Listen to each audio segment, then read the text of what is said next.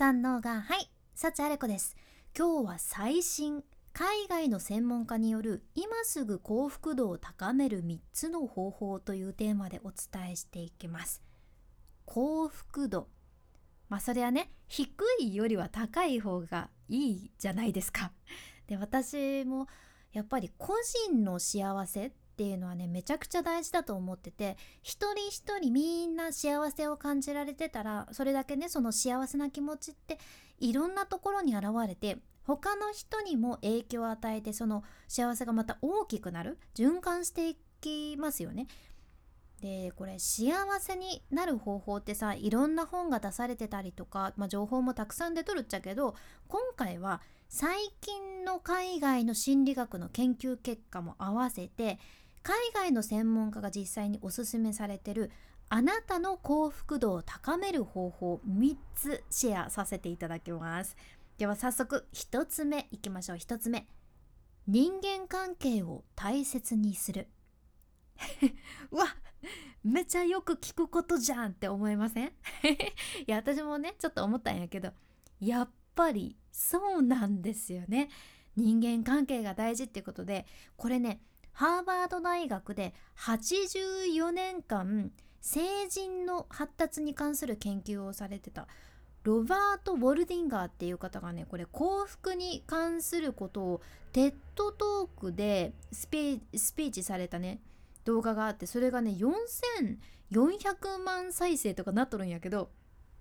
やっぱりその中でも人の幸福感を作るリストの中でで上位に来るのが人間関係を育むことっていうふうにおっしゃっとるんよね。うんまあ、じゃあなんでねそんなに私たちの幸せに人間関係が関わってくるのかってことなんやけど、うん、これ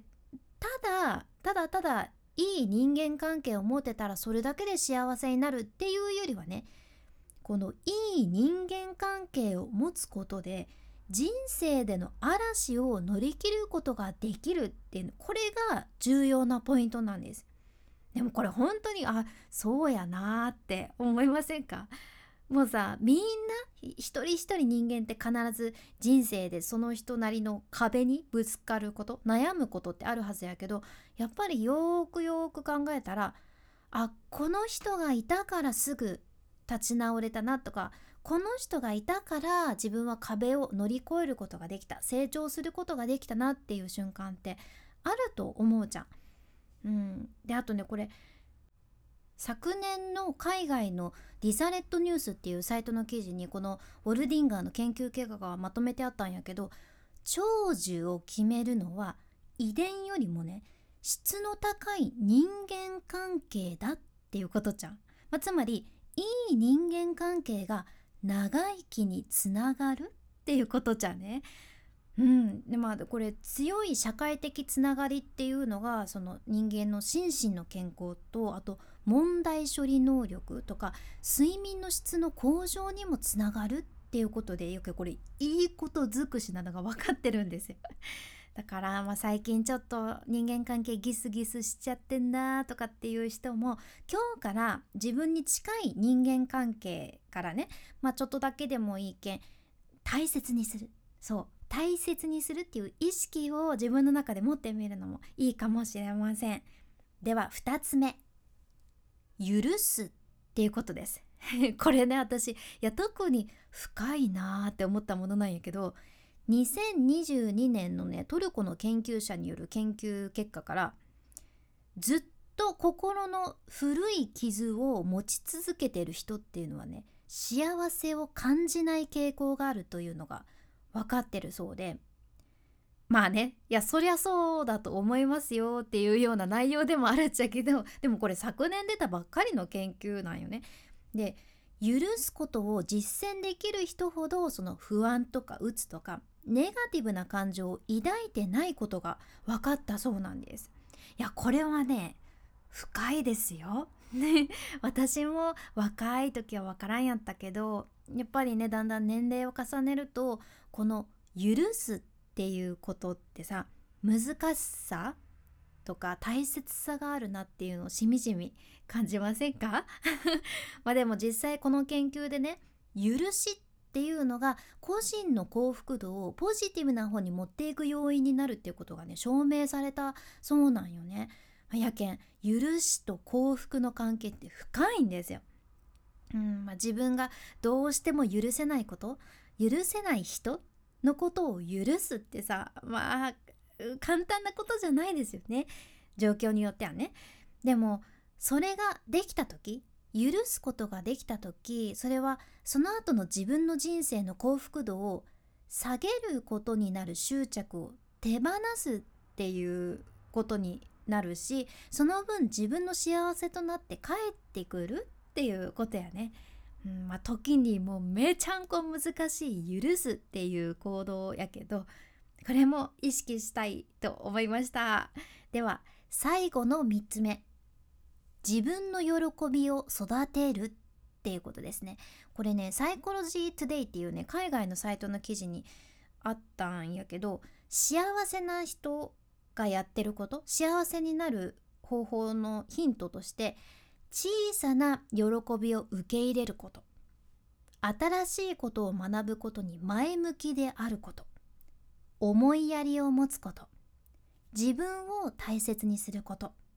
他の人のためにも幸せを感じること。そして些細な嫌なことを記憶しないこと。与えることも受け取ることも進んでやること。そして自分の価値観で生きることとかねいろいろ書かれてます。で実際オーストラリアの行動科学者のねニコル・セレスティンっていう方がおるんやけどニコルによると幸せになる大きな秘訣っていうのはね良いことを受け入れるっていうことだそうですだからすごいねって言われたらそのまま受け取ってありがとうございますっていう風にしたりたまたま四つ葉のクローバー見つけたらもうそれはね良いことだからへそんな四つ葉のクローバーがなんだよとか にならずにラッキーって素直に喜ぶ感じですかね。うん、まあでもねここで難しいのがあまりに幸せになる幸せになるぞ絶対にとかって頑張りすぎるとかえってその自分を不幸にしてしまうそうなんですよ。まあ、確かにそうなるとやっぱり執着が生まれてる状態やけ幸せからは遠ざかりますよね。やけん幸福度を高めるっていう意味では具体的な目標よりもねちょっとこう漠然とした幸せにまつわる目標を追求する方が効果的だよねっていうことなんです。うん、あとねこれいろいろ海外の心理学者言及されとるんやけど宗教とかスピリチュアルな信念を持ってる人ってねそういった信念を持ってない人と比べて幸せなんだそうです。えーいやこれもねそのニコルが言ってるのが何かを信仰するというのね大きな思いやりと関係があるっていうことじゃん。そういった思いやりのある人っていうのは他の人に感情にまつわるサポートを与える可能性が高くて、まあ、そうやって他の人に感情にまつわるサポートを与えられる人が幸せになる可能性が高いっていうことなんです。でこれ別にねニコルが宗教家とかそういったわけではなくって実際にねこれジャーナル・オブ・ソーシャル・サイコロジーっていうところに掲載された2018年の海外の研究でしっかり裏付けられてる情報なんですよ。まあ、やけん宗教的な信念を持ちましょうねっていうことではなくってうんだから例えばさっきお伝えしたように小さな喜びを受け入れるとか新しいことを学ぶことに前向きになるとか人に対して思いやりを持つとか与えることも受け取ることも進んでやるっていうね、まあ、そういう自分自身の信念を持つのも一つですよね。うん、いやもうね私自身が昔私の師匠に実際にそのあアレコちゃんは受け取り癖がないよねって指摘され続けてたことがあってなんか例えばね「アレコちゃんいいね」とか「アレコちゃんすごいじゃん素晴らしい」とかって褒められても当時私はそれをそのまま受け止めることが全然できなくて「いや私なんか全然ですすみません。あいやそんなそんなことないですすみません」みたいにね言っちゃう人間だったんですよ。本当に。でもこれってさ私せっかく自分のことを褒めてくれてる人に対してすごく失礼やったっていうことにも気づかなかったんやけどその人を否定して受け取れなかったんよね。うん、自分も人に何か与える代わりに誰かに何かいただいたんだったらもうそこは素直に「ありがとうございます」って受け取る癖をつけたんです私も少しずつやったけどでもそしたらすごく自分のマインドがねいい方に変わったんよね明らかに。やけん、まあ、小さなことでも自分の喜びにつながることは、まあ、素直に受け取って喜ぶ。これもめっちゃ大事やなって個人的には思ってます。ということで海外の専門家による今すぐ幸福度を高める3つの方法。1つ目人間関係を大切にする。2つ目許す。3つ目自分の喜びを育てるっていうことでした。